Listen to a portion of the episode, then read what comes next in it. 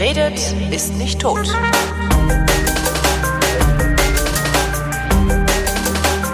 Willkommen zu einer neuen Ausgabe Frau Diener verreist. Diesmal verreist Frau Diener nach Myanmar. Hallo Frau Diener. Hallo Holgi. Warum bist du nach Myanmar gefahren? War es Arbeit, weil du ja Reisereporterin auch bist, oder war es Vergnügen? Auch bin ist gut. Äh, auch? Nicht auch? Ja, nicht, nee. Auch. Genau, also. Bist du das nur war, Reisereporterin? Nein. Nein, nicht nur, das stimmt. Entschuldigung, ich wollte, ich wollte kein Salz in die Wunde streuen.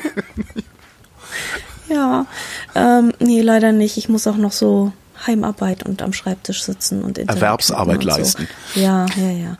Nee, also ich mache irgendwie gar keine Pressereisen, sondern ich habe dieses Mal nur ähm, so Pressemenschen angebettelt, ob ich irgendwo hin darf oder mit darf oder sowas. Und, äh, Aber das sind das dann keine Pressereisen? Ja, natürlich ist das eine Pressereise, aber ich bin dann nicht mit so einer Journalistengruppe unterwegs, sondern ich bin Ah. mit normalen Touristen oder alleine oder sowas. Aber auch in der Hoffnung, dass die es dir bezahlen. Und Sie bezahlen es mir. Clever. Ja, ja toll, ne? Genau, mal und ich muss mir diese blöden Gespräche über was macht der Gießener Anzeiger in Zukunft und unsere Digitalstrategie und so, das, was die Leute dann so halt abends im Whirlpool besprechen, das ist manchmal ganz schrecklich. Ähm, das muss ich mir nicht geben, sondern ich habe ganz normale Menschen um mich herum. So. Und ich war, also ich habe dieses, es kam so eine, so eine Pressemitteilung rein, wie das halt so kommt, jeden Tag irgendwie 25 Stück. Und es gab dann eben eine, die fand ich sehr interessant, nämlich eine River Cruise, ein Flussschifffahrt in äh, Myanmar slash Burma, wie das Land ja auch heißt. Ähm, das ist auch nochmal erklärungsbedürftig mit diesen Landesnamen und so. Und die haben drei verschiedene Reisen angeboten. Also es gibt eine ganz normale Reise natürlich. Es gibt dann aber auch eine mit Schwerpunkt Musik, eine mit Schwerpunkt Kulinarik und eine mit Schwerpunkt Fotografie. Und eigentlich wollte ich die Fotoreise machen. Leider kam die nicht zustande. Das heißt, ich habe eine ganz normale Reise gemacht, was jetzt ein bisschen schade war, ehrlich gesagt, weil das Programm dann nicht ganz so fototrächtig war. Aber trotzdem Einem geschenkten Gaul. Ja, genau. Man, man nimmt ja trotzdem was mit und so. Und dann sagten die, okay, okay, das Hotel bezahlt das auch. Ich kann auch erst zwei Tage, also das Flussschiff gehört auch einem Hotel. Und dieses Hotel heißt The Strand und das steht in ähm, Yangon oder auch Rangoon, wie diese größte Stadt heißt. Rangoon habe ich auch schon mal gehört. Ja, genau. Und Was- Yangon heißt sie irgendwie jetzt, äh, Dings. Was ist denn das mit den Namen? Warum benennen die die Dinge denn um? Ja, also das war ja ursprünglich englische Kolonie. Das ganze Myanmar slash Burma. Und damals hieß es Burma und ähm, es hieß auch Rangoon, weil die Engländer haben ja immer so, also die Einheimischen haben immer irgendwas Asiatisches äh, gesagt, was man immer nicht verstanden hat, weil diese Buchstaben hat man halt in der normalen, also in unserer Sprache nicht. Und dann hat der Engländer so hingehört und hat es halt irgendwie aufgeschrieben, wie er es verstanden hat. Und ähm, ja, das ist halt ein bisschen schwierig, weil das, äh, die heißen dann halt alle so ziemlich kolonial irgendwie. Also so, wie es der Engländer halt verstanden hat, nämlich Burma und Rangoon. Und ähm, dann ist dieses Land aber irgendwann unabhängig geworden nach dem Zweiten Weltkrieg. Und ähm, da gab es dann auch erst so ganz schöne Demokratisierungsbestrebungen und so weiter. Und äh, das hielt aber leider Gottes nicht lange. Es gab dann nämlich eine Schweinemilitärdiktatur, die so richtig scheiße waren. Und ähm, diese Militärdiktatur war sehr nationalistisch und sehr isolationa- isolationistisch. Also ne, Burma über alles und wir wollen eigentlich mit den anderen draußen nicht so viel zu tun haben und so. Und ähm, die haben auch etwas eingeführt, etwas ziemlich Übles, nämlich es gibt drei verschiedene Klassen von Staatszugehörigkeit. Du bist nicht einfach Burmese oder nicht Burmese, sondern du bist halt Burmese, assoziierter Burmese und irgendwie so, naja, darfst ja auch leben, aber gehörst eigentlich nicht dazu. Und es gibt noch Und- die Rohingya, die sind ganz raus. ja, genau, oder? die haben, die haben das so bekommen, genau. Ja. Also die haben halt irgendwie so eine, so einen arschigen Status gekriegt Mhm. von denen, obwohl die da irgendwie auch schon seit x tausend Jahren leben. Ganz ist zumindest, normal, was die Rohingya sagen. Ähm, ich habe da mal ein bisschen rein recherchiert. Mhm. Äh, die Rohingya betreiben in eigener Sache auch eine ganz interessante Geschicht Geschichtsklitterung, habe ich da festgestellt. Oh, bestimmt. Mhm. Oh, bestimmt. Aber es gibt auch in, also es gibt auch Leute, die da ganz normal leben, ganz normale Rohingyas ja leben. Und dann gibt es zum Beispiel auch sowas wie so nationalistische buddhistische Radikalmönche, die da gegen die rumstenkern und so. Ja. Also es gibt einen Dinge, die, äh, ja, es ist alles sehr, sehr strange. Und ähm, ich bin auch ehrlich gesagt nicht letztgültig durchgestiegen, zumal das auf meiner Reise jetzt auch nicht wirklich das Thema war und ich auch nicht wirklich in diesen Gebieten war. Mhm. Äh, jedenfalls hat diese Militärdiktatur irgendwann beschlossen, ähm, dass sie diese kolonialistischen Namen nicht mehr nennen, nicht mehr benutzen will und ist dann auf einen früheren Wortstamm zurückgegangen, was im Prinzip das gleiche bedeutet und was im Prinzip auch der gleiche Name ist, aber sich halt ein bisschen anders schreibt und so.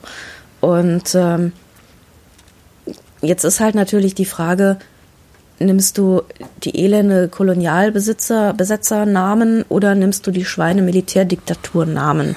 Das ist halt alles irgendwie scheiße. Ähm, es gibt jetzt eben diese eine halbwegs demokratische Kraft in diesem Land, nämlich die Aung San Suu Kyi, die äh, die Tochter ist von einem derjenigen, der die Unabhängigkeit verhandelt hat, äh, der dann aber kurz darauf äh, ähm, abgesägt und hingerichtet und so wurde. Mhm. Und äh, die sagt, es ist eigentlich vollkommen wurscht, wie man das Land nennt. Es geht eh alles auf das Gleiche zurück und es gibt nicht einen guten und einen bösen Namen, weil ja, ja, insofern ist es eigentlich wurscht und du musst niemanden anpinkeln, weil er Burma sagt. Ist sie denn eigentlich beliebt, äh, Aung San Suu Kyi, oder? Also, was ich so gesehen habe in den Dörfern, da hängt schon öfter mal ein Bildchen von ihr rum, ja.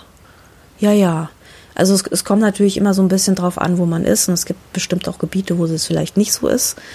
Aber was ich gesehen habe, äh, hängt sie da öfter mal so als Konterfei gerahmt mhm. in der Gegend, was eigentlich eigentlich meistens dafür spricht, dass, dass man die doch ganz gern hat. Weg ja. von der Politik, du bist dahin gereist. Wo ging deine Reise denn lang? Also meine Reise ging zunächst mal in die Hauptstadt, weil, wie gesagt, ähm, dieses Hotel, das Strand, dem auch das Schiffchen gehört, ähm, das ist ein ganz, ganz altes Luxushotel. Ähm, es gibt ja dieses Rangoon oder Yangon noch nicht wahnsinnig lange. Also im Grunde ist das so seit 1850 so ansatzweise stadtförmig. Das waren vorher aber mehr so Hütten.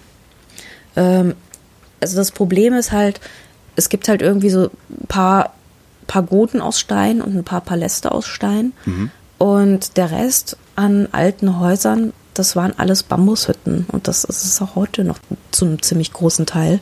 Das heißt, äh, wirklich alte Gebäude hast du da gar nicht so viel. Du hast halt nur 25.000 Pagoden, weil die waren alle aus Stein. Und drumherum die ganzen Städte sind halt weggegammelt im Laufe der Zeit. Und ähm, Genau, also diese, von dieser alten Stadt ist eigentlich gar nichts mehr übrig, außer den Kolonialgebäuden. Mhm. Die wurden da eben so ab 1850 hingebaut. Und da fingen die Engländer an, die haben so, die hatten so Indien und sie hatten so äh, Sri Lanka und sie hatten auf der anderen Seite, weiter hinten, hatten sie dann so ähm, Singapur. Ja. Und irgendwie wollten sie noch einen Hafen dazwischen haben. Und so haben sie dann eben Rangoon als Hafen aufgebaut. Rangoon liegt nicht direkt am Meer.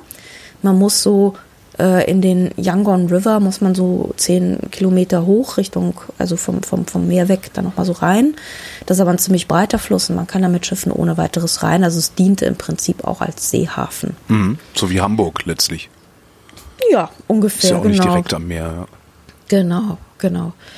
Und äh, ja, und da hat man dann angefangen, da so ein Städtchen hinzubauen mit aller Kolonialverwaltung und einem Gouverneur. Und ähm, es gab dann so eine Hafenverwaltung hat man gebaut. Das gibt's auch alles noch. Die stehen auch alle noch da. Wohnhäuschen. Und äh, irgendwann kam man halt drauf, dass es halt wirklich nur ziemlich miese ähm, Hotels dort und ziemlich miese Absteigen dort gab. Und man konnte eigentlich nicht wirklich, also es gab halt so die ersten Baumwollfabriken und es gab Leute, die mit Teak gehandelt haben. Und es hat sich halt so ein ähm, so, so ein Hafenstädtchen gebildet. Und wenn man da halt irgendwie mal einen Gast hatte, also das war halt wirklich ziemlich unwürdig. Mhm. Und andererseits gab es eben äh, mittlerweile den äh, Suezkanal. Und dadurch konnten die Engländer, mussten, wenn sie nach Indien wollten, nicht mehr um Afrika drumherum, sondern konnten halt abkürzen. Mhm. Das heißt, es gab dann schon sowas wie einen äh, ersten vorsichtigen Asientourismus. Also das war natürlich äh, keine Massenveranstaltung, aber es gab eben Leute, für die das schick war die dahin gereist sind. Phileas Fogg und solche Leute. ja, genau. Also so. Die mit großen Koffern gereist sind. Genau. Abenteuerlustigere Menschen, die da ihr Glück versucht haben oder auch einfach nur mal dahin wollten. Und ähm, da gab es eben eine armenische Unterme Unternehmerfamilie. Und äh, diese Unternehmer, die hatten schon in ähm, Singapur ein großes Hotel, nämlich das Raffles, das gibt es bis ah, heute. Das kennt man. Mhm. Genau, das kennt man so. Mit dem hatten sie einen ziemlichen Erfolg. Und dann kamen sie drauf, Mensch, Rangoon, warum nicht? Und da haben sie halt dieses Strand hingebaut. Und äh, das war es für diese Zeit wahnsinnig modern. Das ist 1901 eröffnet worden. Äh, hatte moderne Sanitäranlagen, hat voll elektrifiziert, hatte elektrische Ventilatoren schon und so. Also es war für, für diese Zeit sehr schick. Und ähm, man hat dann äh, in, äh, in ähm, Myanmar gab es dann eine ziemlich florierende Teakholzwirtschaft. Also das war eigentlich das Hauptsächliche, was man dort so abgebaut und gehandelt hat. Äh, gab aber noch ein bisschen anderes, also Baumwolle und so weiter. Und ähm, ja, das äh, hat sich dann so, so langsam vor sich hin entwickelt. Ne? Mhm. Und ähm, dieses schicke Hotel das eben schon als Hotel gebaut war. Das gibt es bis heute. Das hatte einige Zeiten, in denen es ziemlich miserabel war. So in den 60er, 70er Jahren war es alles ganz furchtbar. Da war es total runtergekommen und da haben dann irgendwelche Backpacker für 15 Dollar drin genächtigt. Das war alles voller Ratten. Das muss ziemlich widerlich gewesen sein. Und dann gab es eben ein paar Leute, die das dann 1993 gekauft haben, wieder aufpoliert haben und seitdem ist es ähm, ein sehr, sehr, sehr schönes, schickes, kleines englisches Hotel. Ja. Also Was heißt klein? So, also wie viele Zimmer haben die? Ähm, die haben, glaube ich, paar 30 Suiten. Okay. Sie haben nur Suiten. Oho, aha. aha oho, aha, genau. ähm, es gibt äh, zwei Stockwerke. Auf jedem Stockwerk gibt es einen Stockwerk-Butler und den kannst du anrufen und kannst jederzeit dir Tee bringen lassen. Also die Art von Hotel. Mhm. Und dann kommt dieser freundliche Mann und kommt, bringt die Silberkanne und äh, baut das dann auf dem Tischchen für dich auf und so. Es ist also es ist sehr, sehr englisch. Die Bar ist auch sehr, sehr englisch und ähm, es gibt also auch so eine, so eine Karte mit Vintage-Cocktails und so. Also es ist schon, es ist schon alles wirklich sehr, sehr fein. Und seit, das klingt ein bisschen, als könnte sich unser eins das normalerweise nicht leisten. Nee, also ich fand das eigentlich von den Preisen her relativ okay für das, was sie bieten. Mhm. Und ähm, ich gucke immer so ein bisschen nach, ähm, also Zimmerpreise weiß ich jetzt ehrlich gesagt gar nicht, die habe ich jetzt nicht nachgeguckt, aber zum Beispiel die Spa-Behandlungen, die Massagen sind sehr okay, auch die Preise in der Bar sind sehr okay. Mhm. Also das war jetzt ähm, preis-leistungsmäßig schon ganz in Ordnung. Aber es ist natürlich Fünf-Sterne-Hotel halt, ne? Das ja, ist, gut, ja. ähm, das leistet man sich halt vielleicht mal, wenn du einen guten Preis hast, für eine Nacht oder für zwei, wenn es ja. hochkommt. Oder in der Türkei. Dann, bitte? Oder in der Türkei. Da ja, wobei da gibt es natürlich so auch fünf Sterne und fünf Sterne. Das stimmt ne? allerdings, ja. ja. Also dieses, ähm, es gibt halt so einen, so einen Verband von Superluxus. Es gibt mehrere, also ich glaube zwei konkurrierende Verbände von wirklich sehr, sehr, sehr guten Hotels. Das eine ist Chateau, Relais Chateau ist eine, ein dieser, einer dieser Verbände und der zweite Superluxus-Hotelverband ist äh, Leading Hotels of the World. Mhm. Und die haben wirklich, also die haben so ein sehr feines Portfolio, das sie auch sehr pflegen und so. Also da gehören die halt dazu und das ist schon kein Scheiß. Nee. So. Und da war ich zwei Nächte. Da war ich auch sehr glücklich darüber, weil da konnte ich dann so ein bisschen meinen Jetlag los, loswerden, konnte mir Tee aufs Zimmer bestellen und konnte mir vor allem in Ruhe die Stadt angucken. Weil ähm, Es waren sehr angenehme Menschen, die haben mir nämlich keinen äh, Fahrplan gemacht, sondern die haben mir einfach zwei Tage gegeben, haben mich auch nicht weiter belämmert, haben auch keine Abendessen mit mir veranstaltet, was ich immer ganz besonders toll finde, wenn du mit irgendwelchen Tourismusverantwortlichen sitzt und Smalltalk hältst und so, wenn du den ganzen Tag durch die Tropenhitze gerannt bist, das ist super, ganz toll. Nee, haben sie alles nicht gemacht, die haben mich vollkommen in Ruhe gelassen, was ich sehr schön fand. Und ich habe mir also diese Stadt angeschaut. Dieses Myanmar, das hat ja schon ein ziemliches Tropenklima. Mhm. Jetzt, wo ich da war, das war so, ähm, so März, das war halt so Frühling. Und jetzt äh, legt es langsam los und jetzt dann, wenn bei uns Frühling ist, ist es dort Sommer. Das ist halt richtig, richtig bitter. Da wird es dann deutlich über 40 Grad und halt feucht, also mhm. richtig heißer Dschungel. Also so, dass man nie mehr zu schwitzen aufhört, genau. Nee, überhaupt, nee. Also nur wenn du reingehst und Klimaanlage halt. Hm. Aber sonst hörst du über, also draußen nicht. Nee, das läuft einfach. Das ist, ja. Und ähm, dann so, äh, dann, dann kommt dann vor allem auch noch so Regenzeit. Ja. Das wird dann auch immer ganz geil. Und äh, dann so September geht's dann langsam, wird's kühler. Und so Oktober, November, Dezember, Januar ist dort Winter und da sind eigentlich die besten Temperaturen. Da ist es halt irgendwie so angenehme 25 Grad tagsüber und nachts halt irgendwie so 12 oder so. Also da ist es eigentlich so die Hauptreisezeit, wenn bei uns Winter ist, bis mhm. Januar ungefähr. Und dann wird es auch schon wieder ein bisschen wärmer. Ähm, also mir wurde es dann eigentlich schon fast wieder zu warm, weil so tagsüber draußen, das war schon ziemlich bitter. Aber der Ranguna an sich steht wahnsinnig früh auf. Also ich bin um 7 Uhr, glaube ich, vom Flughafen in die Stadt reingefahren. Und da war echt schon ganz schön was los auf den Straßen. Und 7, 8 Uhr früh morgens ist schon, da ist Gewimmel. Äh, wie kommt das? Sind die noch fleißiger als die Deutschen? Nein, es ist Nicht. einfach noch angenehmerer Temperatur ah, okay.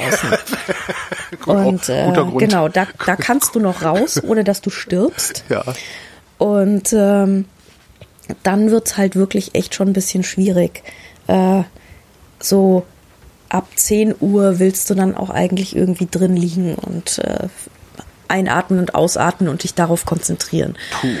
Und das willst du dann auch ungefähr so bis fünf. Ähm, okay.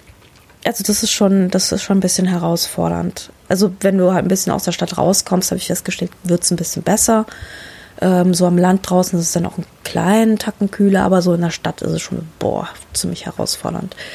Ähm, das heißt, ich stand dann auch morgens um 8 Uhr im Tempel und habe mich verwünscht, dass ich nicht schon um 7 Uhr da stand. Ähm, und da ist der Tempel auch voll morgens um 8 Uhr. Mhm.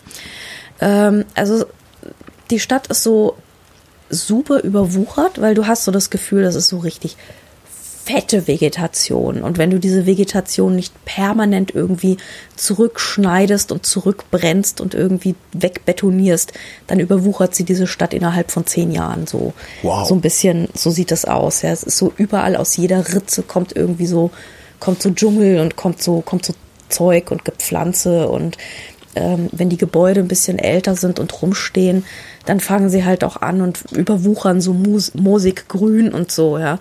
Also da gibt es so Gebäude, wo ich dachte so, ach guck mal, was für schöne alte Gebäude, sind die so aus den 20ern, sind die so aus den 30ern? Und dann gucke ich so drauf und dann steht da irgendwie so 1980. Ich dachte so, ja, okay, das ging jetzt schnell mit dem Alter, ne? Oh. Also das bröselt alles wirklich wahnsinnig Klar. und tropisch also, feucht. Es ist ja, ja, überall in diesen Ländern so, das ist also ja. Ja, und die haben auch echt ganz schön zu tun, dass sie diese diese Kolonialbauten irgendwie beisammenhalten, weil das Land hat halt echt nicht so rasend viel Geld und ähm, die haben halt noch so den größten Schatz an kolonialen Bauten, die sie einfach haben stehen lassen, weil sie keine Kohle hatten für was anderes. Mhm. Und ähm, die stehen da halt teilweise so halb genutzt und teilweise so, ja, ganz ungenutzt und bröseln so ein bisschen vor sich hin. Und ähm, sie haben jetzt angefangen bei der alten Kolonialverwaltung, die heißt The Secretary. Ähm, da stand jetzt mal so ein Baugerüst draußen und ich dachte so, ja, Gott sei Dank, da machen sie jetzt mal was. Das ist schön, das freut mich, da geht's voran. Ähm, aber so Hafenverwaltung und so, das ist alles noch so sehr, das, das, das bröselt doch so ein bisschen unter den Fingern weg. Ja. Also man hofft, dass da jetzt ähm, sich dieses Land so langsam so ein bisschen berappelt, dass sie es schaffen, wenigstens das so auf Vordermann zu bringen, weil es ist eigentlich, es ist wirklich ein totaler architektonischer Schatz, was da steht. Mhm. Äh, nur halt leider nicht im allerbesten Zustand. Aber ähm, be begreifen die das auch, dass sie da einen architektonischen Schatz haben? Oder Ja. interessiert sie gar nicht so sehr und sie lassen es deswegen ver vergammeln? Ich glaube, es ist eher wirklich Geldmangel. Okay. Also ich glaube, es geht jetzt so langsam so ein bisschen los, habe ich das Gefühl. Also man merkt so, ähm, es ist alles sehr, sehr basic. Ähm, es gibt halt kaum Restaurants, sondern es gibt halt mehr so Garküchen am Straßenrand mit Plastikhockern. Ähm, es gibt dann halt auch irgendwie so äh, auch keine richtige Müllabfuhr und auch die, die Cafés sind halt mehr oder minder, irgendjemand stellt einen Sonnenschirm auf den Bürgersteig und stellt irgendwie äh, Stühlchen und, und, und Tischchen auf und, und stellt eine Teekanne drauf. So. Also es läuft halt alles noch auf einem sehr basic Niveau so.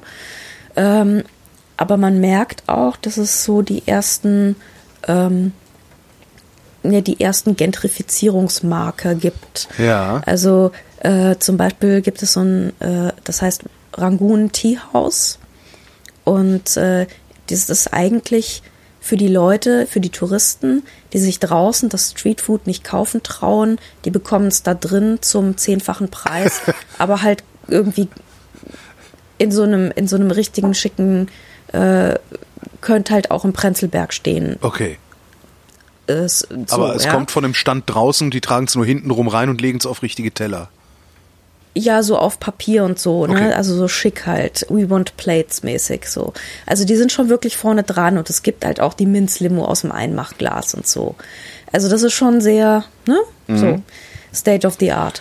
Und ähm, davon gibt's aber, das kannst du halt an einer Hand abzählen, solche Art von äh, Etablissements. Okay. Das ist wirklich äh, nicht viel, was es da gibt. Ähm, das meiste wird halt doch so, findet doch eher so auf der Straße statt und ist halt von Einheimischen hin improvisiert. Also das musst du halt, das musst du wollen. So, du musst auf dem äh, niedrigen äh, Plastikhöckerchen sitzen wollen und dein Nudelsüppchen essen wollen. Das ist auch schon wieder 15 Jahre her, dass ich da war. Aber ist das Mhm. vergleichbar mit dem ländlichen Thailand? Also ich fand das ländliche Thailand eigentlich doch ziemlich zivilisiert. Ähm, ich war ja so weiter im Norden oben am Ja. Fluss und äh, das fand ich eigentlich doch alles noch eher so, nee, nee. Also das ist eher noch so wie das sehr, sehr ländliche Vietnam.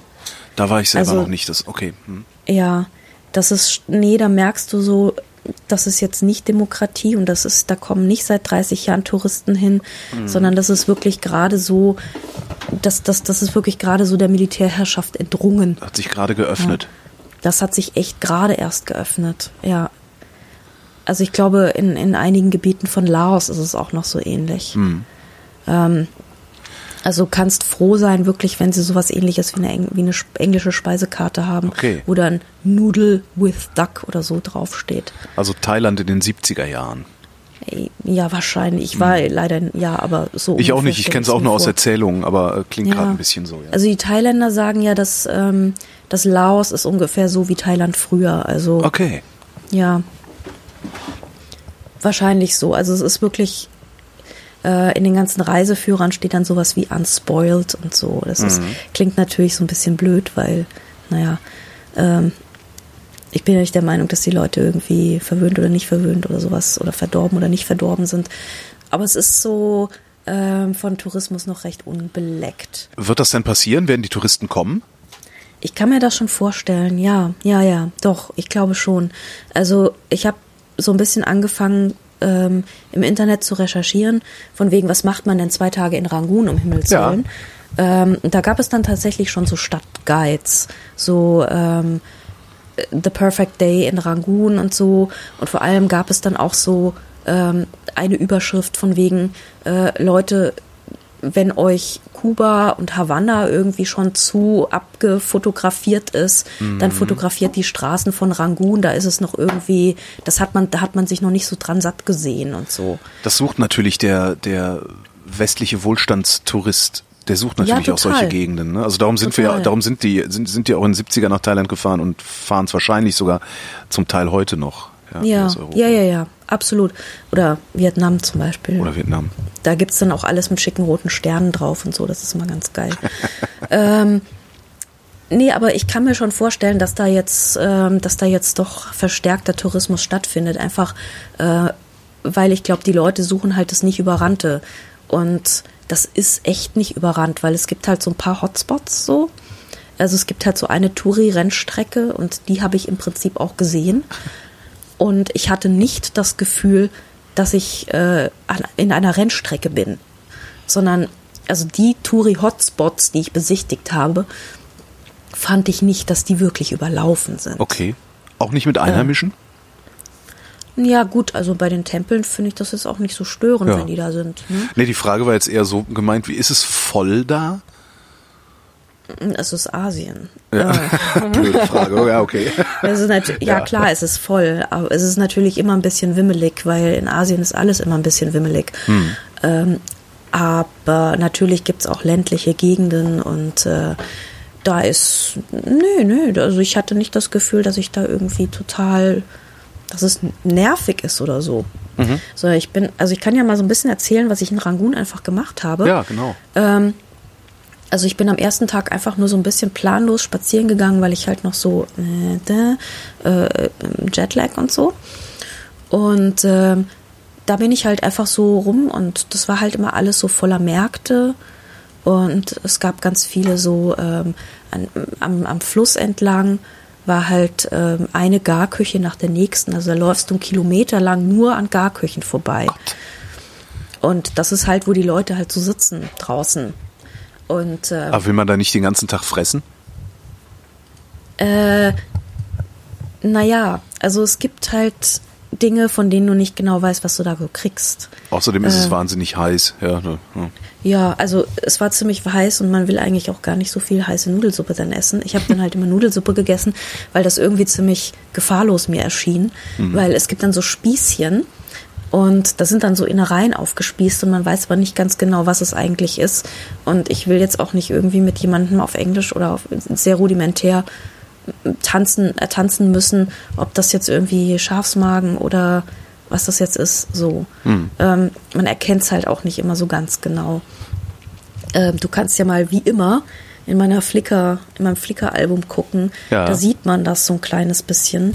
Ähm, da sind dann so diverse lustige Spießchen in diesen ganzen. Äh, genau, wo bin ich denn jetzt hier? So, ich mache das jetzt auch mal auf, genau. Genau, da sieht man dann halt so diese, diese ähm, Spießchen, die da so auf Stapelchen liegen. Und das sieht dann erstmal so ein bisschen so, man weiß nicht ganz genau, was es ist.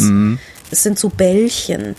Ein anderes ist schon so, so ein bisschen so wurstförmig hingerichtet und ähm, du weißt halt nicht, was drin ist. Und ähm, O- ja. Okra sehe gibt- ich, Okraschoten, die könnte man Ja, essen. die, genau, die Okraschoten sind super, die mag ich auch voll gerne. Aber dann gibt's halt so Sachen, so Tierteile. genau. Man weiß nicht, also ich weiß nicht, was das für Tierteile sind. Ich konnte sie nicht identifizieren.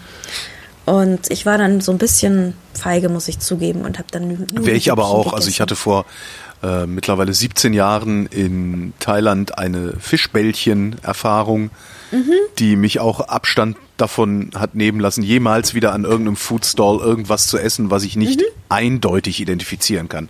Ja. Mhm. Und dann gibt's die Sache mit den Achtbeinchen, ne?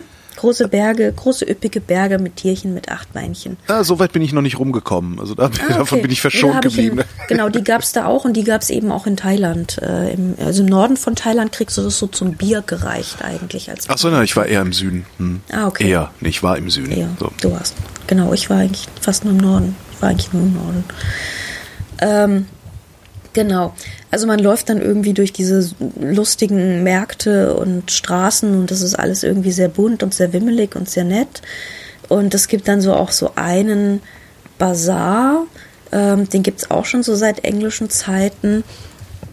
Und äh, da hast du halt ziemlich große Gruppen an chinesischen Touristen, für die es irgendwie ziemlich nah ist und die da irgendwie komischerweise alle hinfahren.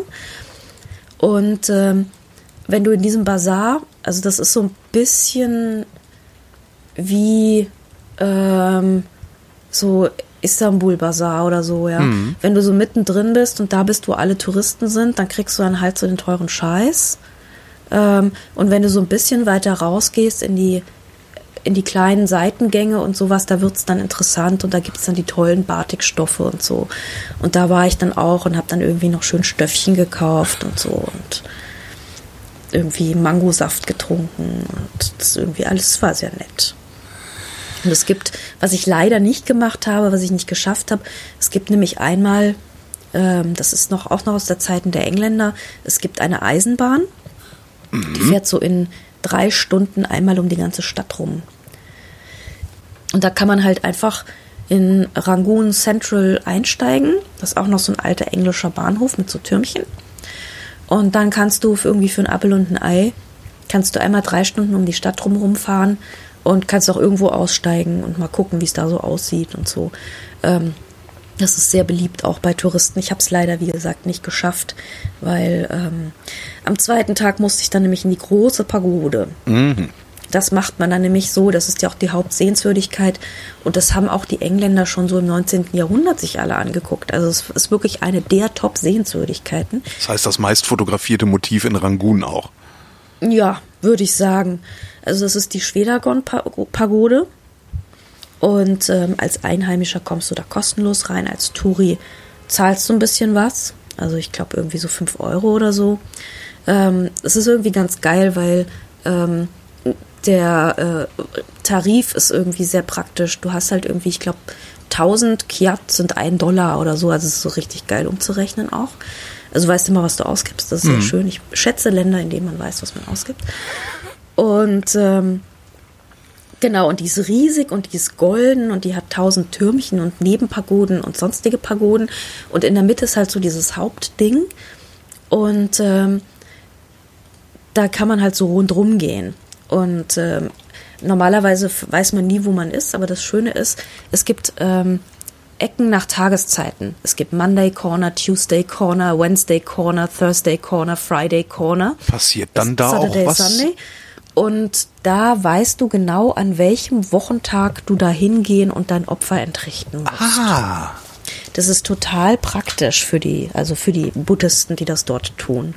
Genau. Also es gibt äh, für jeden Wochentag gibt es eine Ecke und für die Touristen ist es super, auch super praktisch, weil ähm, du verlierst da halt echt leicht die Orientierung und du weißt genau, ah, ich bin doch bei Wednesday Corner reingekommen, wo bin ich jetzt bei Saturday? Ah, muss ich noch ein Stück.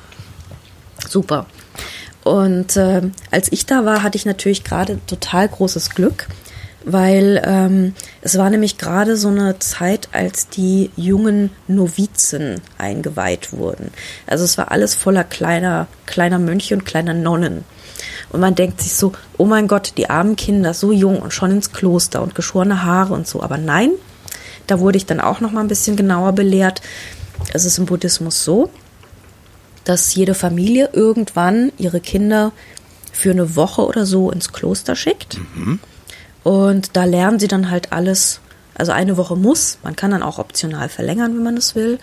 Und da lernt man halt alles, was man so braucht in Sachen Buddhismus. So Wehrpflicht. So. Ne? ja, wie Konfirmationsunterricht ah, ja, hm. oder so. Ja. Und ähm, Genau, und dann machst du halt das Klosterleben mit und guckst dir das alles an und irgendwann mal mit 19 oder sowas wird dir dann die entscheidende Frage gestellt, möchtest du Mönch werden oder nicht? Mhm. Und ähm, bis dahin kannst du aber, hast, kann, machst du ein ganz normales Leben. Also dann gehst du halt wieder raus aus dem Kloster und lebst ganz normal weiter. Ähm, aber es ist total beeindruckend, weil an dem Tag waren nämlich ähm, der Einzug von diesen ganzen Kinderchen, die hatten dann alle, die waren super bunt geschmückt und hatten so Paillettenkäppchen auf. Die sahen aus wie kleine Prinzen und waren mit Blümchen behängt. Und die Männer tragen ja auch diesen sogenannten Longi, das ist ja wie so ein Sarong. Und ähm, also alles wunderschön. Und dann natürlich die gesamte Familie in Samt und Seide. Ja, so alle total in, im Sonntagsstaat und bunt angezogen. Und ähm, dann gab es große Prozessionen um diesen Tempel drumherum. Und da wurde dann ähm, ein Opfer entrichtet und dann wurden vor den, vor den Altaren wurden dann eben auch wurde dann eingeweiht, diese jungen Menschen und die ganze Familie immer hinterher gedappelt und Großfamilienfoto und Aufstellung und so weiter. Und das war sehr, sehr beeindruckend, ehrlich gesagt, weil es war natürlich, es war die Hölle los.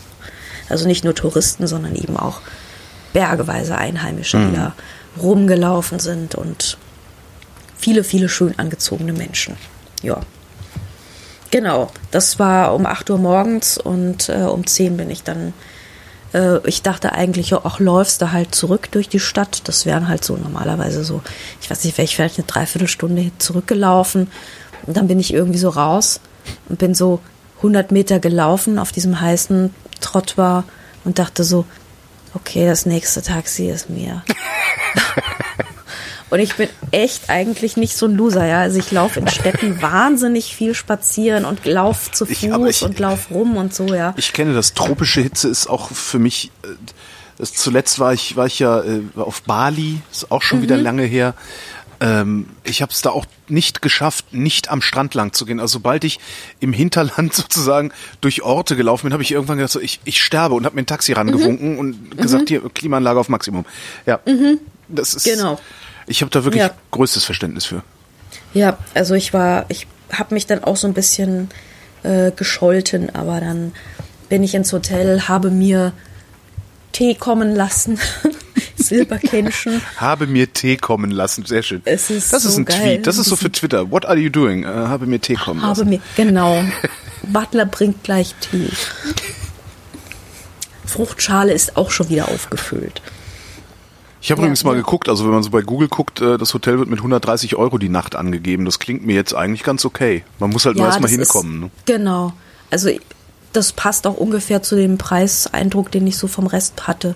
Also so, ähm, ich habe auch schon so Spa-Massagen Stunde für 100 Epis Euro und da kostet halt irgendwie die Signature tolle Strand, The Strand, eine Stunde mhm. Spaßmassage, kostet halt irgendwie so 70 Euro, was ich echt okay finde. Ja, das ist halt, so. aber das ist halt auch so ein, ist so asientypisch, oder? Oder zumindest so, wie ich es kennengelernt habe. Also da sind halt so viele Menschen unterwegs, die mhm. irgendeinen Job haben wollen, dass menschliche Dienstleistung äh, einfach spottbillig ist. Auch, auch, ja, auch das Taxifahren zum Beispiel war Taxi, ja. in, also in Indonesien Hotel, auch lächerlich. Genau. Ja. Also vom Hotel zum Tempel, das waren irgendwie so drei Euro. Mhm. Oder drei Dollar eigentlich, genau. Drei Dollar und Massage so 70 Dollar. Da kann man ja als Europäer mit seinem geilen Euro dann gleich noch ein bisschen was abziehen. Ja. Ähm, ja, also wie gesagt, kann man, kann man mal machen für eine Nacht oder zwei, das ist schon okay und das, das ist wirklich ein Erlebnis.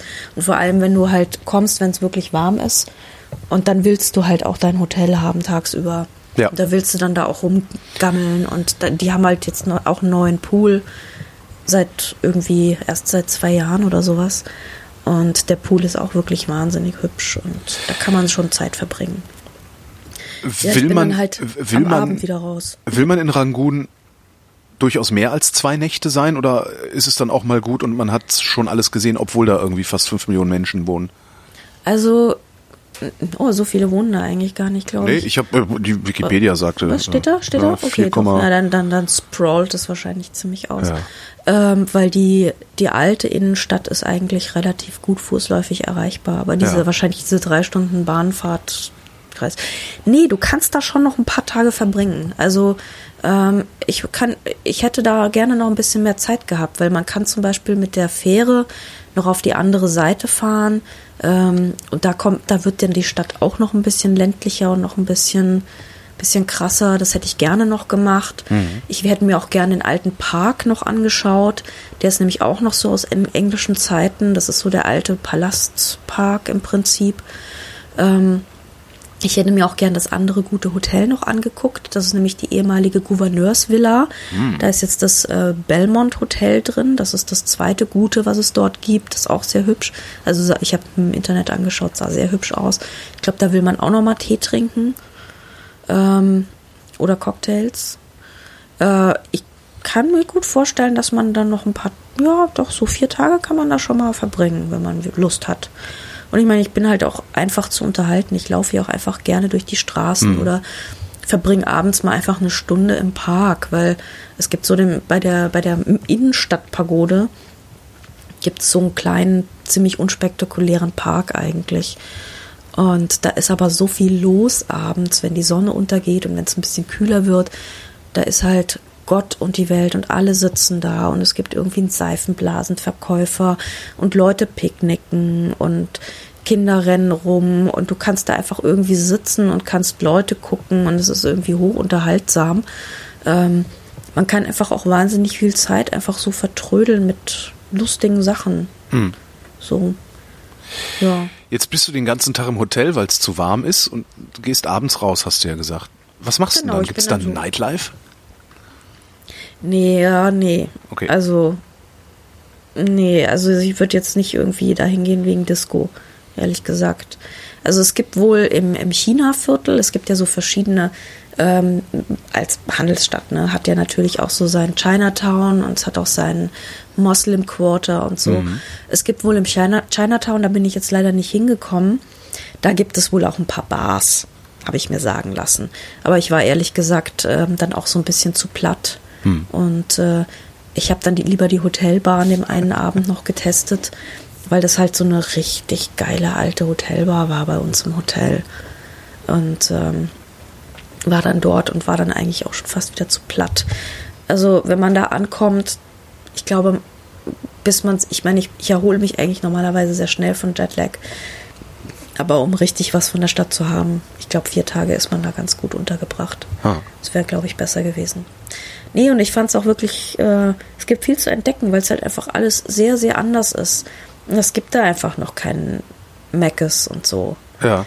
Also es gibt einen Kaffee-Nerd-Café, wo du, wo du deinen handgefilterten kaufen kannst. Ja, das hat ja Asien mittlerweile echt im Sturm erobert, so die Kaffee-Nerds.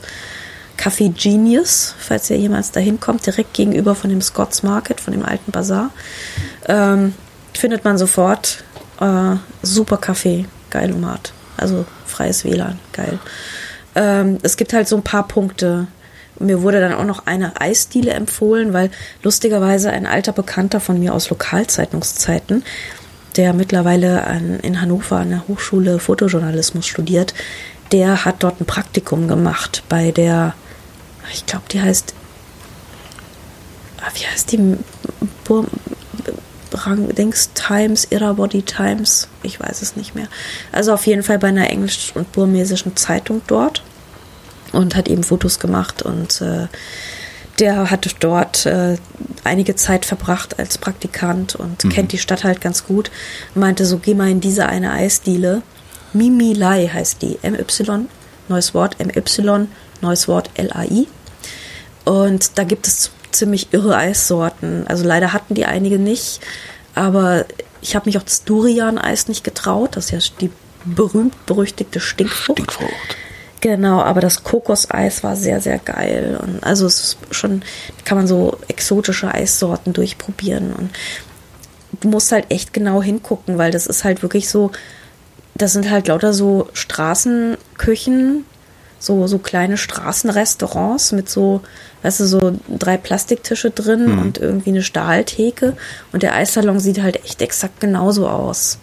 Also da musst du wirklich aufpassen, dass du nicht dran vorbeiläufst. Also auf Google Street, auf Google Maps kannst du es finden, Gott sei Dank. Da ist Okay. es eingetragen.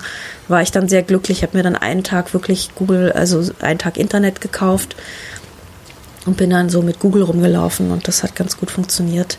Also da ist dann alles drauf und alles drin und damit kannst du dich in diesem, also die, die alte Innenstadt, die von den Engländern angelegt wird, wurde, die war halt total rasterförmig. Das heißt, du kannst dich, Straßen sind auch nummeriert, 35. Straße, 36. Straße.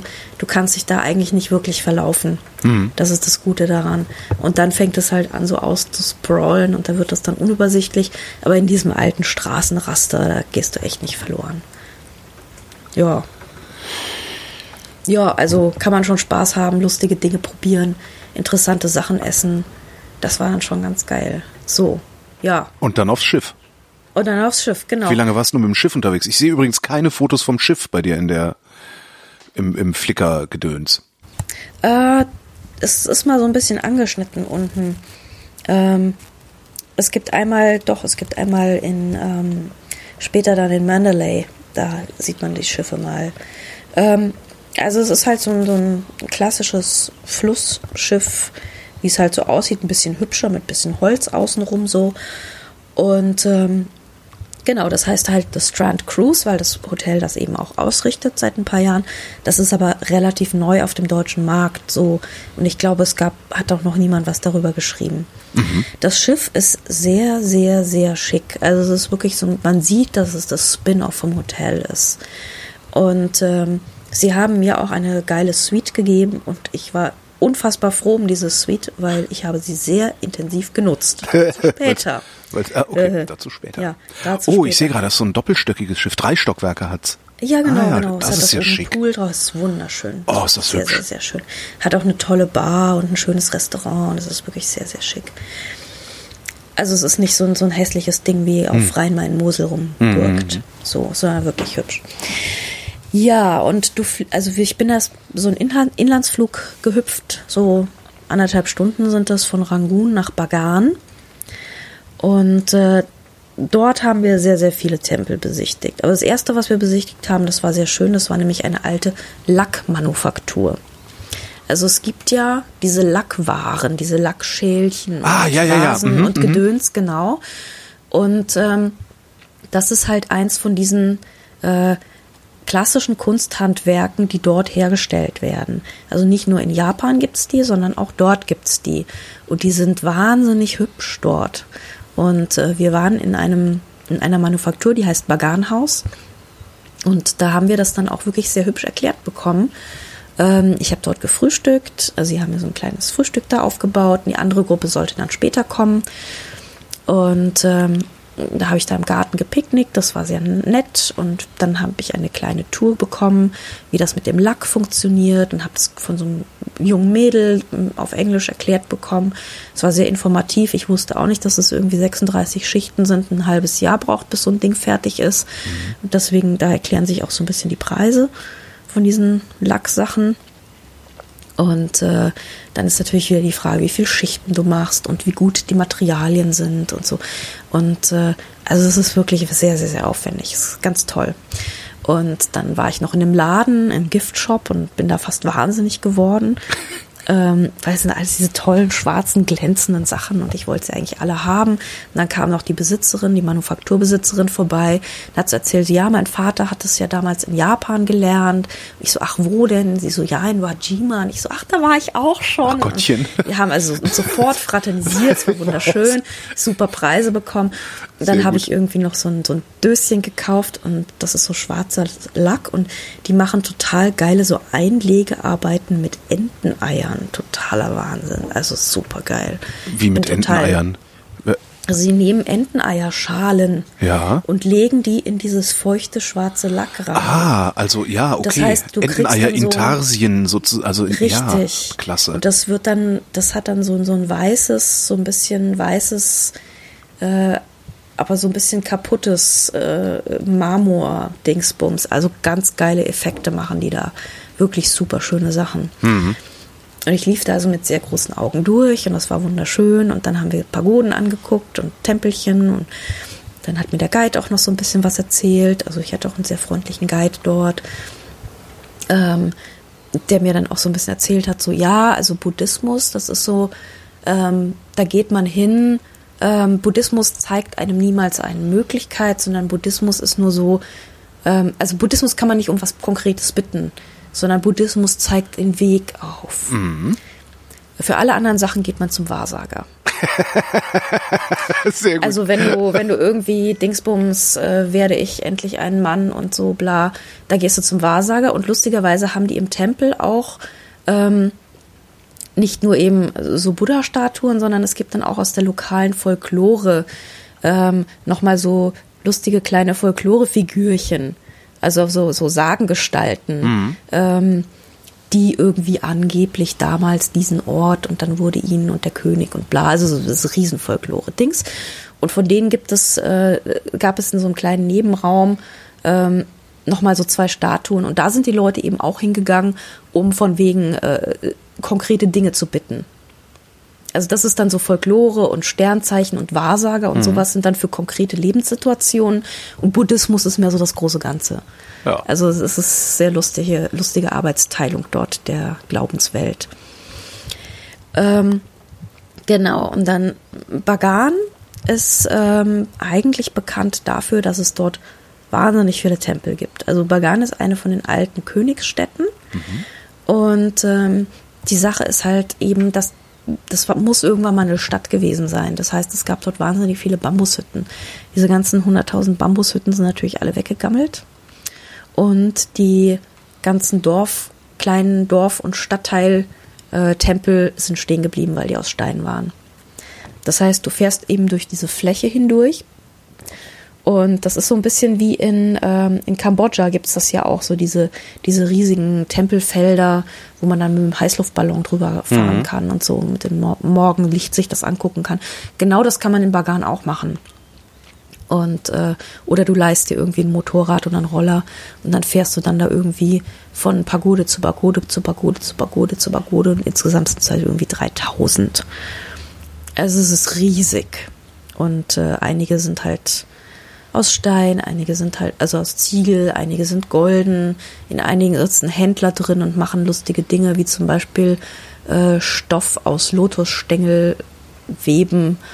Ähm, oder äh, andere sind dann wieder mit einem besonders hübschen Gärtchen. Und die sind, haben alle so ein bisschen was Eigenes. So ein bisschen wie, wie die Dorfkirchen haben ja auch alle so ein bisschen was Eigenes. Eine hat einen schöneren Friedhof, Ja. die andere hat irgendwie. Bessere Glocke Altar oder schöne so. Orgel. Ja. Genau, ja. Also da kannst du auch laufen und kannst sagen, ah, hier ist der Buddha besonders hübsch oder ah, hier gibt's fünf Buddhas. Und hier gibt's zwei Gänge außenrum um das und so. Also sie haben alle was eigenes. Und da kann man dann so rumlaufen und äh, kann sich die alle angucken und das ist irgendwie sehr süß. Und ähm, am Abend hatte ich dann so ein bisschen die Schnauze voll und meinte dann so, ich würde mir jetzt einfach hier gleich beim Schiff gegenüber ähm, dem Tempel jetzt einfach ein bisschen spazieren gehen und mir den selber angucken und einfach ein bisschen rumhängen und Fotos machen und so. Und da war, traf ich auch den Mönch mit den zwei Leikas. Also das Ein- war sehr lustig. Ja. Also die ähm, Bagan ist auch ein äh, ziemliches Wallfahrts, buddhistisches Wallfahrtsort, eben wegen diesen 3000 Tempeln. Und dort triffst du dann halt auch aus der gesamten Gegend, also nicht nur aus Myanmar, sondern auch aus Thailand und aus Laos kommen Mönche dahin gepilgert. Und ähm, da war so ein Mönch, und ich dachte so, ich glaube, ich spinne. Was hat der da bitte? Ja? Hat er irgendwie eine riesenfette, irgendwie Leica M240, also das Folgemodell von meiner M- M9. Hab ich natürlich sofort gesehen. Dann dachte ich, ich quatsch den mal an, also, weil ich stand ja da auch mit meiner und so. Und so. Man fraternisiert sich ja dann immer so ganz gerne Ja, mit klar. Leica-Besitzer. Ne? Ja, genau. So, ha, schöne Kamera, ha, was haben die denn da für ein Objektiv drauf und so. Und der war aus Thailand und konnte auch ganz gut Englisch und meinte so, ja, ja, I have two. Und holte dann die zweite aus der Tasche raus. Und Eine für ich so, Farbe, eine für Schwarz-Weiß, wie früher, ne? ja, mit zwei Unterschied ja, mit zwei unterschiedlichen Objektiven, ja. Also das ist mein das 35er Summilux und das ist mein 28er Summilux. Ich so, okay. Ähm, also so Mönch ist ja immer so das mit diesem Reduktion aufs Wesentliche, wenn ich das, also diesen blöden Mhm. Aber ist doch bei einer Leica so, Werbespruch ja, jetzt eben. mal ganz kurz zu zitieren, ja. Also wollen die nicht irgendwie die Sache mit diesem Verzichten so? Ähm, in Leica geht das okay, gut. Also bes irdische Besitztümer eher nicht so, aber zwei Leicas kann man schon, okay. Und dann schleppte, ich meine, der Mann schleppte da halt irgendwie so, ich weiß nicht, Ding, ein Kameragerödel im Wert von irgendwie knapp 20.000 Euro durch die Gegend. Aber gut. Thailändische Mönch muss man sein. Naja, Ja. gut. Ja. Oder Andrea Diener, dann geht das auch. Also die hat ja auch so eine. Hey, meines ge- gebraucht jetzt. Okay. Also Zwei äh, gebraucht gekauft. Und ich habe jetzt auch keinen Summilux mehr. Ich habe jetzt nur noch einen Summikron. Ich habe gar keine Leica. Guck mal, das ist wie mit den Menschen, die nicht mal Schuhe haben, weißt du? Ja, das stimmt. Das ist, tu, du tust mir auch sehr leid. ja, aber das war eine irgendwie sehr lustige Begegnung, der Mönch mit den zwei Leicas. Ähm, genau.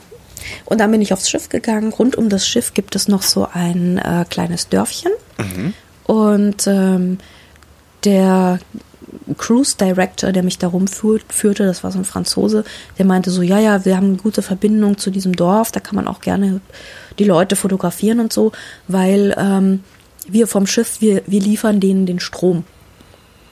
Äh. Und äh, genau, also dieses Dorf ist eigentlich illegal, das ist dann nur geduldet, weil Aha. dieses ganze Bagan ist halt mehr oder minder ähm, archäologisches äh, Archaeological Site, ja, das ist ähm, immer Ausgrabungsgebiet. Noch, äh, Ausgrabungsgebiet, genau, und alles geschützt und so.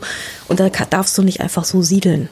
Es gibt halt ein paar Dörfer da drin, die gibt es da aber auch schon sehr lange. Und natürlich äh, gibt es da halt auch die Leute, die da ihr, ihr Kunsthandwerk verkaufen und so. Aber du darfst da nicht halt einfach irgendwo ein Haus hinbauen. Und die haben eben diese Bambushütten dort gebaut und auch mit Bambuswänden, ähm, also nichts mit Stein und so. Und äh, leben da relativ provisorisch vor sich hin. Und ähm, es sieht sehr malerisch aus, wenn man von vorne guckt. Von hinten liegt dann natürlich leider der ganze Müll, da ist es nicht ganz so malerisch. Potemkinsches Myanmar-Dorf. Potemkinsches Myanmar-Dorf. Naja, die leben da halt wirklich so. Und ich habe auch ja. überall am Flussufer siehst du halt auch wirklich diese Bambushäuser mit den, mit den Flechtmattenwänden und so. Die gibt's da alle einfach noch in dieser Form.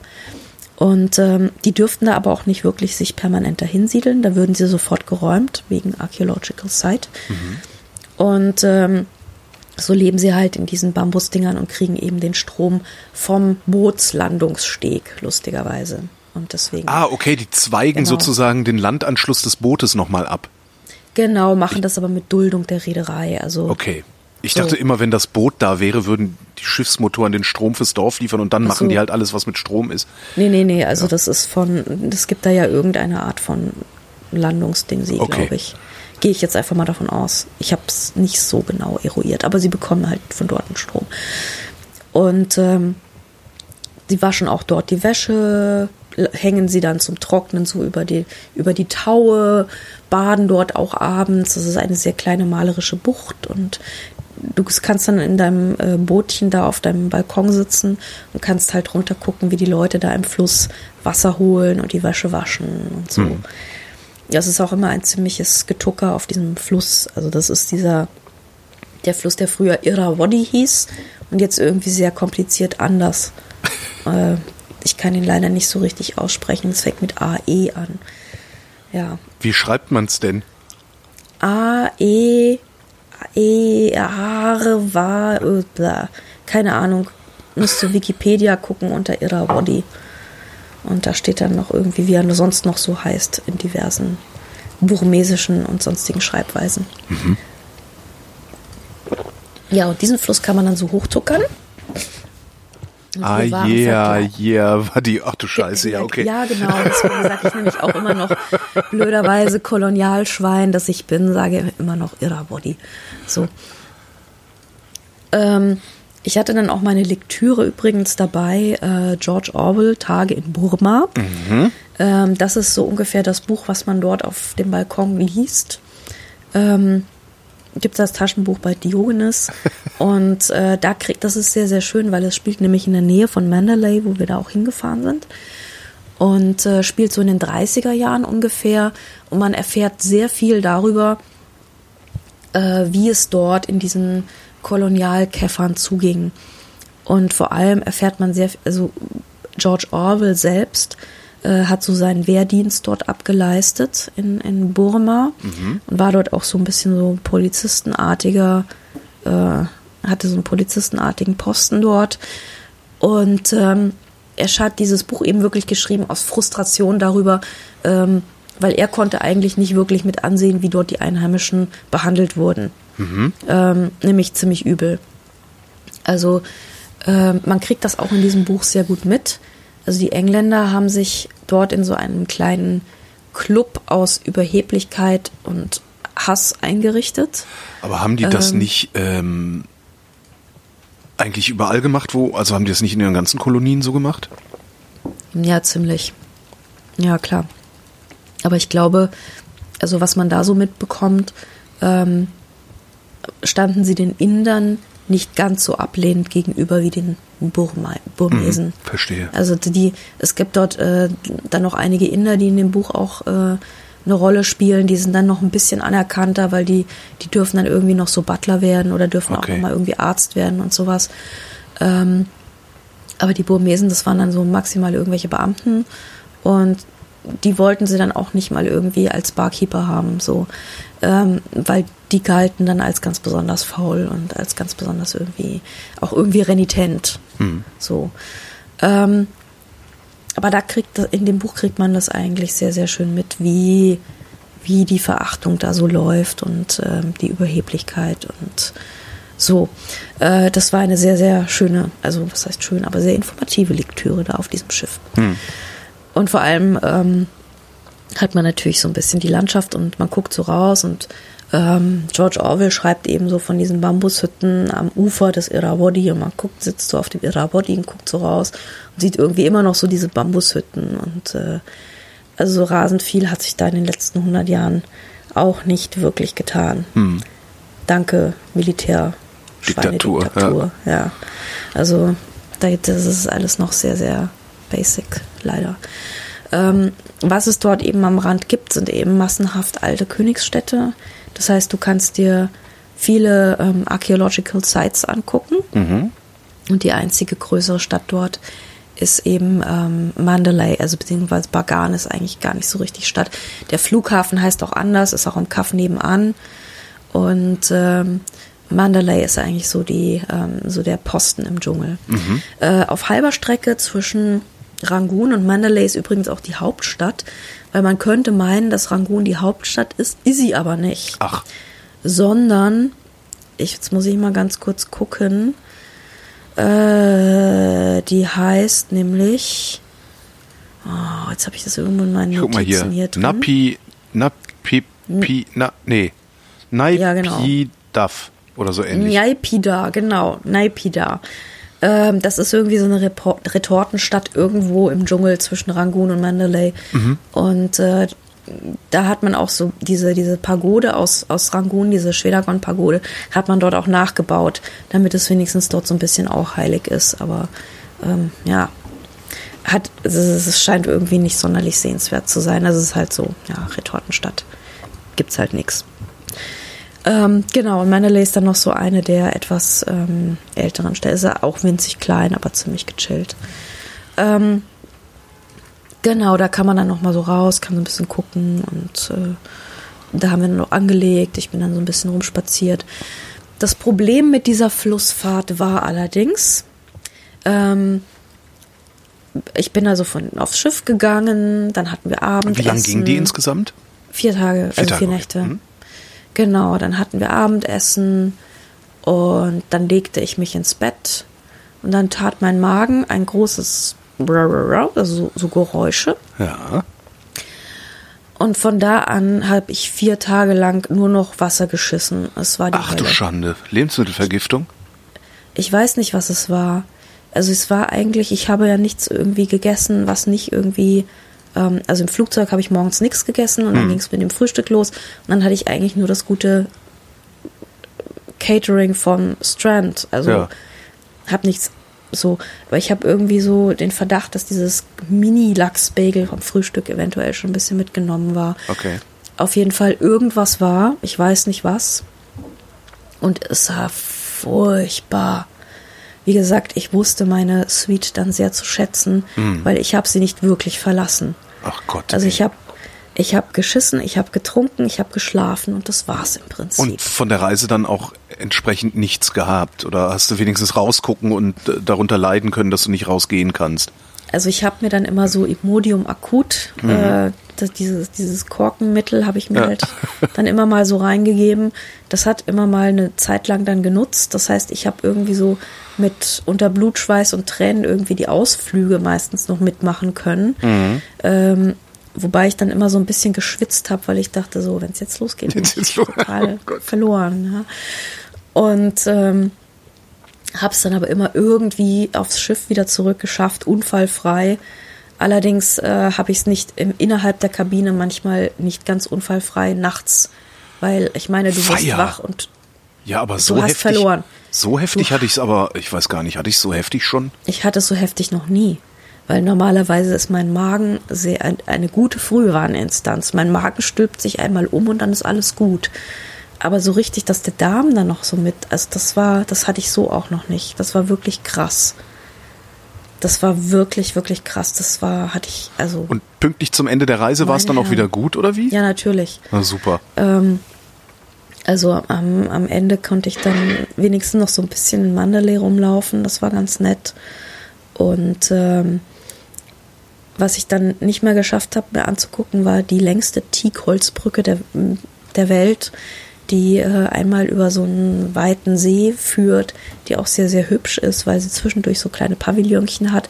Da habe ich dann gesagt, Kinder, ich stehe früher auf, ich habe mein, mein Flug geht um 14 Uhr, das heißt, ich muss um 12 Uhr am Flughafen sein. Können wir nicht irgendwie um 10 losfahren? Ich gehe auf die Brücke.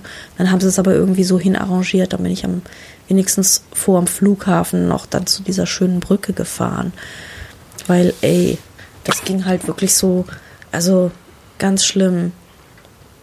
Ganz, ganz schlimm.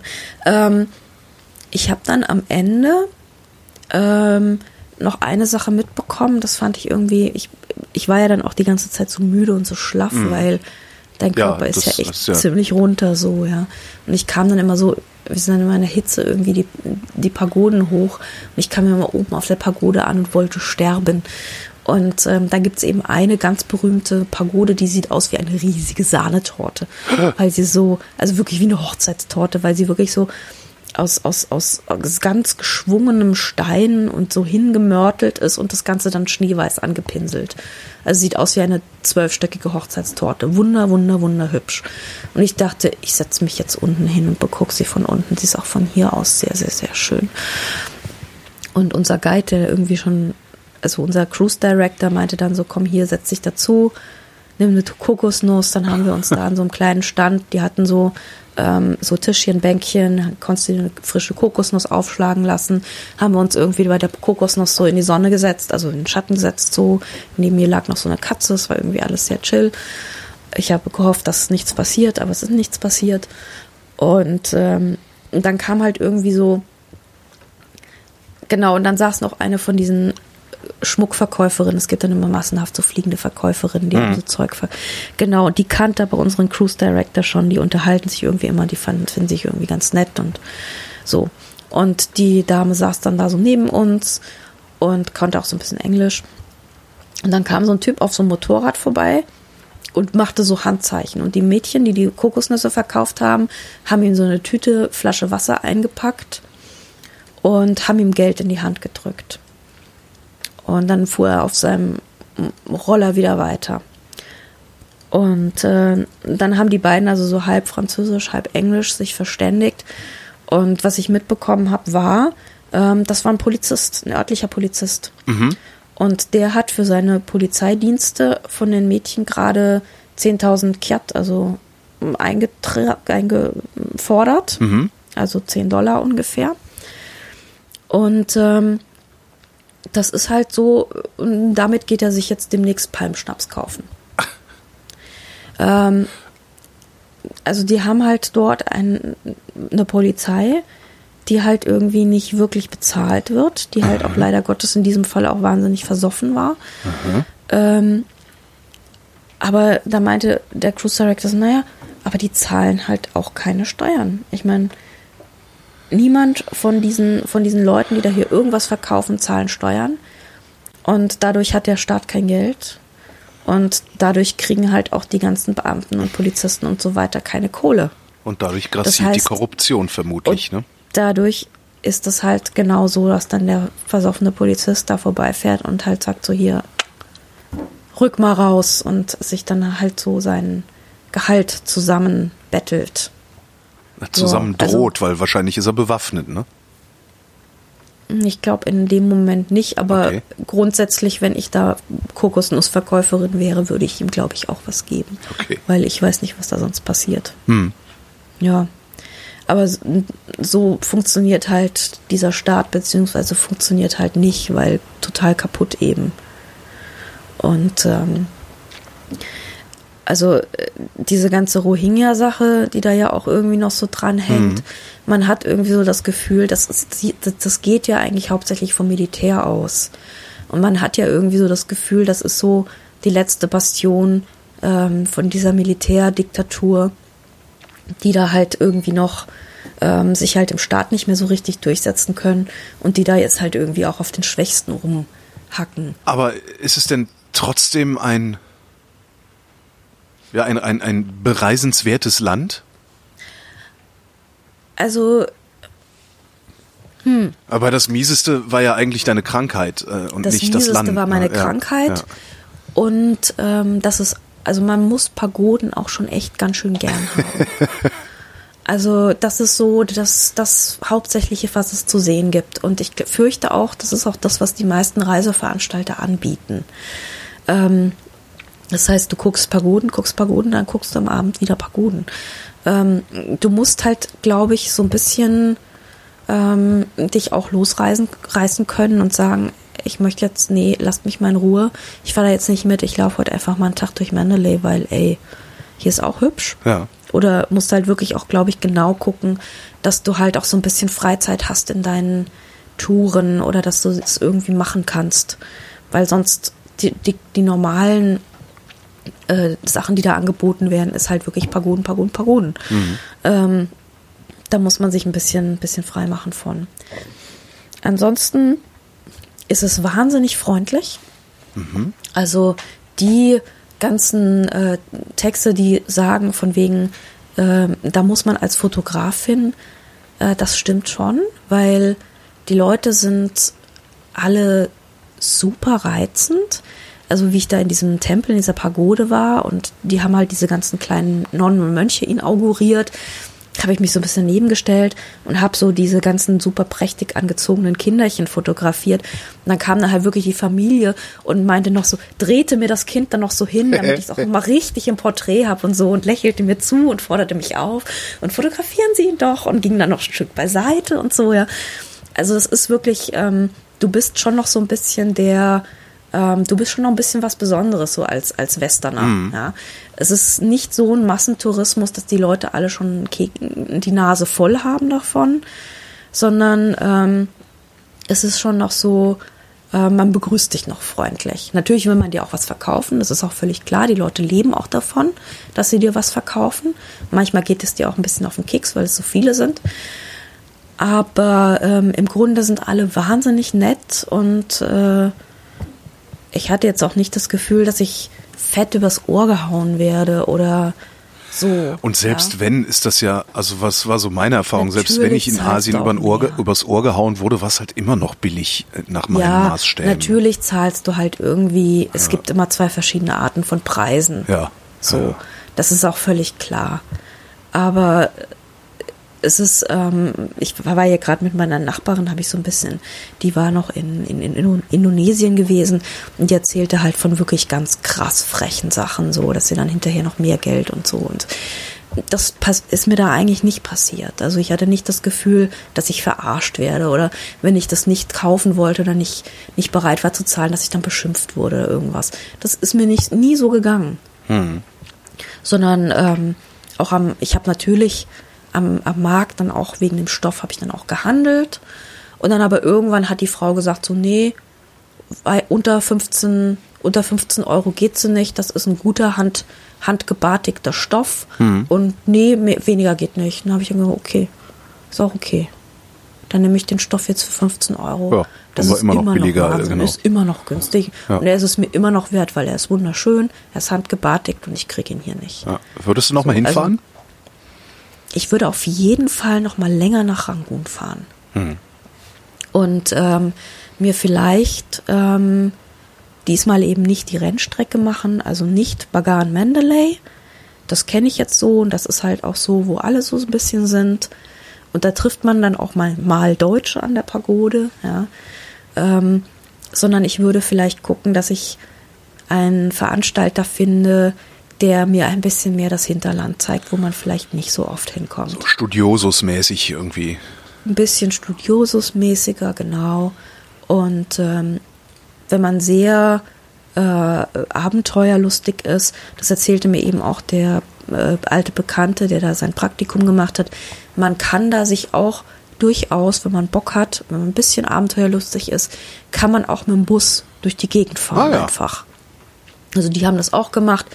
Es waren halt zwei, zwei Kumpels, die haben sich ihre Rucksäcke geschnappt, dann haben gesagt, okay, äh, ich habe gerade Besuch vom Kumpel aus Deutschland, ich mache jetzt mal eine Woche frei hier von der Zeitung. Und dann haben die sich, sind die einfach mit Bussen und durch dann durch kleine Herbergen und das geht schon auch. Das würde ich jetzt nicht machen, wenn ich 45 und Familienvater bin. Aber wenn du irgendwie 25 bist und das entsprechende Abenteuergefühl äh, mitbringst, dann kannst du das durchaus machen. Das ist machbar. Okay. Ja. Aber Ragun als Stadt jederzeit und gern länger. Hast du dir das denn eigentlich aussuchen können, nach Myanmar zu fahren? Oder weil du ein, eingangs sagtest, ja, ich habe jetzt die ganzen Veranstalter angebettelt. äh, Also hast du gesagt, so, ich will ja, unbedingt ja, nach genau. Myanmar? Oder hast du gesagt, nehmt mich mit, egal wohin? Nee, nee, also ich habe, ähm, die haben schon diese, diese Strand Cruise eben promoted. Und weil ich ja für Kreuzfahrten und Wasser und sowas zuständig bin, Ja. habe ich gedacht, ja, mehr Wasserthemen ist immer gut. Und äh, außerdem kann ich dann auch noch was über das Hotel schreiben. Das habe ich sogar auch schon gemacht, schon abgegeben, schon gedruckt. Und ähm, weil schöne Hotels, da kann man immer wieder eine schöne Hotelseite voll mitschreiben. Und äh, Myanmar ist jetzt auch, ähm, kann ich auch noch mal was Längeres über das Land schreiben, weil das ist jetzt auch noch nicht so zugetrampelt und noch nicht so auserzählt. Also da kann man noch mal ein bisschen was drüber machen, weil doch schon ein bisschen abseitiger als Vietnam oder Thailand oder so. Ja, ähm, genau, nee, da, also diese Cruise habe ich mir wirklich ausgesucht. Und dass sie dann gesagt haben, so zwei Nächte können sie noch mal in, in Rangoon sein, das war eigentlich mein Zuckerl obendrauf. Und dann musste natürlich noch ein Sponsor für die Flüge gefunden werden. Oh, verdammt. Genau. Ja, ja, ja. Weil das hat das Hotel dann nicht gezahlt. Äh, obwohl ich gesagt habe, ich mache auch nochmal extra Texte das Hotel. Nee, wollten sie nicht. Aber dann haben sie einen Reiseveranstalter gefunden. Mit denen war ich sogar schon mal unterwegs, nämlich in Doha damals. Du erinnerst dich vielleicht Ja. an die gelben Kaninchen und so. Genau. Und ähm, die haben gute Beziehungen zu Qatar Airways. Und so kam es, dass ich Qatar Airways Business Class äh, wie ein König dorthin gereist bin. Und äh, auf dem Rückweg hatte ich dann, bin ich, der Rückweg war ein ziemlicher Ritt. Also ich natürlich schon so leicht angekränkelt von meiner Scheißerei auf ungefähr vier Ibo-Dingsbums. Äh, Ding, Äh, Im- Imodium, Vier, vier, genau. Imodium meinst du? Imodium, Alter genau. Vater. Also zugekorkt bis zum geht nicht mehr und schon auch ein bisschen, ein bisschen schwummerig mit meinem Gepäck und so. Und ähm, da musste ich reisen von Mandalay Airport nach Bangkok. Da gibt es so eine Domestic Airways, also von, da gibt es dann Bangkok Airways heißen die, die sind aber ist wirklich sehr, sehr okay. Ähm, und von Bangkok nach Doha, sieben Stunden, siebeneinhalb Stunden. Äh, das war dann so Holzklasse, da war ich dann schon so ein bisschen fertig, habe Ja. auch die Filme dann irgendwie alle fertig geguckt gehabt. Und dann bin ich in Doha wieder umgestiegen nach Frankfurt, nochmal sechs Stunden. Und dann piepte meine Bordcard rot. Und ich so, ah fuck, ey, Wie was deine ist denn Bordkarte jetzt los? piepte rot. Du hast eine Naja, sie, die, die scannen die ja ein, ne? Ach so, Diese meinst du auf dem, auf, dem, auf dem iPhone irgendwie? Ja, nee, also ich hatte die als Zettel so ausgedruckt. Und dann lesen die die ja ein in so Scanner. Ach so, dabei hatte ich dachte, die hätte neben dir gelegen und angefangen zu piepen. Das nee, hätte nee, ich jetzt total. nee. Genau, nee, das, das piepte beim, beim Reingehen, beim, beim Scanner, beim Borden. Hm. Und ich so, oh, was ist denn jetzt los? Und da guckte er sich so die Bordkarte an und meinte, You have been upgraded, Miss Andrea. Oh, Und ich so, oh, ich wäre diesem Mann, ich wäre diesem Mann fast um den Hals gefallen, ja. Ich so, oh, this is so wonderful. Thank you. Super. Es sind ja dann alles so super freundliche Inder, die da alle arbeiten. Mhm. ne? Und so, you have been upgraded, Miss Andrea. Ich so, ah, wunderschön. Sowas ist mir noch nie passiert. Oh. Auf einer Flugreise abgegradet werden, das, das, Ja. das ist ja mein feuchter Traum, wobei ich so Das selten ist- weit fliege. Das, Das war auch nur deshalb, weil halt die Veranstalter eben diesen guten Draht zu Katar haben. ja. Und ähm, ja, das, da war ich dann die letzten sechs Stunden, war ich dann halt echt so, habe ich mein Bettchen ausgefahren. Also erstmal so schön noch was zu essen bestellt. Qatar Business Airways ist ja, ähm, Business Class ist ja so mit à la carte Menü. Das heißt, du kannst dir bestellen, was du willst, kannst dir bestellen, wann du es willst. Und du kriegst richtige Teller und richtiges Besteck wahrscheinlich. Oh, ne? herrlich, ja. Und wirklich anständiges Essen, wirklich gutes Essen haben die dort. Und dann habe ich mein Bettchen ausgefahren. Ich glaube, das ist das erste Mal, dass ich auf einer Flugreise wirklich geschlafen habe. Ich war auch wirklich komplett am Arsch. Und ich hatte in Bangkok, hatte ich natürlich dann noch vier Stunden Aufenthalt, ja. Warst du dann ich halt auch fertig. Da habe ich dann aber wirklich gesagt, so, ich gebe jetzt diese 30 Euro für diese Lounge aus und der Rest ist mir egal. Da habe ich dann echt eine Lounge gekauft. Das war mir dann wurscht. Weil ich dachte, wenn ich jetzt hier drei Stunden am Gate sitze, ich sterbe. nee, nee. ja. Nee, das ist, nee, ja, hätte ich auch gemacht. Ne? Das ist so Ja, der, ja, der ja. Effekt, Probleme mit Geld bewerfen, bis sie halbwegs gelöst sind. Und bei 30 Euro, da kann man das dann immer noch mal machen, wenn man so, eine, so eine genau, Tour hinter genau. sich hat. Ja. Also es gibt, es gibt ja auch so eine App dafür, die heißt irgendwie Lounge Buddy oder sowas. Und da können, kannst du gucken, welche Lounge wo ist und wie viel kostet und so. Und ja, So da bin ich dann gedacht, doch nicht so, unterwegs. Alter, jetzt, jetzt hier, jetzt hier rein und mir ist der Rest egal. Schwein Jo. gehabt am Ende. Weißt du wo schon, wo es als nächstes Mal hingeht? Ja, also erstmal geht's in Urlaub. Ähm, ich fahre auf die Liparischen Inseln wieder mal schön privat auf eine Insel äh, nach Salina. Bin ich schon sehr gespannt. Und dann kommt die Übertour überhaupt. Ich fliege nach Bukarest, Ah, Mann, Bukarest. schau mir dann Bukarest an. Ich weiß, ich weiß, du hast diesen Bukarest-Neid. Ich habe das schon Ja, ich habe da irgendwie, irgendwas habe ich mit Bukarest und ich weiß Ja, ja, nicht ja. was und warum. Äh, Ich bin auch schon total gespannt. Also ich fahre nach Bukarest und dann mache ich eine Tour durch Moldawien, ui. Durch Transnistrien. Ah, das Aluminiumwerk. Ah, das, das Lustige, bei uns ist noch Sowjet 1970 reich. Wir, wir drucken uns unsere eigene Monopoly-Währung, um nicht Moldawier zu sein. Ähm, dann fahre ich nach Odessa und dann geht es, ich glaube, irgendwo, irgendwo ist noch Nachtzug und ich weiß nicht genau, welche Strecke der Nachtzug ist. Und dann geht es noch mit Abschlussausflug nach Tschernobyl. Geil. Und dann von Kiew wieder nach Hause. Wie lange bist du dann unterwegs? Das klingt ja nach vier Wochen. Nee, zwei. Zwei. Genau, die habe ich mir auch angebaggert. Krass. Weil da kann, also ich, kan- ich kannte halt diese Pressefrau. Das sind die gleichen, die auch die, ähm, die Leute betreuen, die auch, ähm, bei, wo ich mit der Transsibirischen schon mal mitgefahren Ah ja, bin. Genau. Und manchmal heißt es dann so, fragst du so, sag mal, habt ihr noch irgendwas Interessantes im Programm? Ich habe irgendwie noch so viel Zeit und so. Ich meine, ja, wir haben einen ganz neuen, tollen neuen Kunden, nämlich Intrepid. Und die haben ganz tolle Sachen. Die machen so ein bisschen off the beaten path und die machen so ein bisschen Rucksack Ja. und so ein bisschen rustikal. Rustikal, Pripyat. Super. Ja, und ich so, ja, geil, was machen die denn? Ja, wir hätten dann eine total interessante Reise durch Moldawien, aber auch Dings und Dings und Dings. Und ich so, Das ist Wahnsinn. Ich will mit. Und dann habe ich, ich habe so gebetet, dass die irgendwie nicht so einen Scheißtermin haben, wo ich absagen muss. Aber Gott sei Dank, Ende Juni mache ich das. Es passt alles und ähm, ich bin auch schon gebucht und ich habe auch schon mein Einzelzimmer-Supplement und es ist alles wunder wunderschön. Und ich freue mich wie ein Schneekönig, weil es ist super, also es ist halt, ich meine, wann im Leben kommst du nochmal nach Odessa oder so, ja? Und ähm, vor allem der Flug ist halt auch nicht so scheiße weit. Äh, so Bukarest, das kann man schaffen. Das ist, ähm, ist halt auch, ist, ich habe die Langstreckenflüge für dieses Jahr absolviert und es ist auch ein gutes Gefühl irgendwie. Ja, da Ja, freue ich mich schon. Spätestens dann werden wir uns wieder sprechen müssen. Da werden wir uns unbedingt widersprechen müssen, würde ich sagen. Vielen Dank, Andrea Diener. Vielen Dank, Holgi. Und euch danken wir für die Aufmerksamkeit.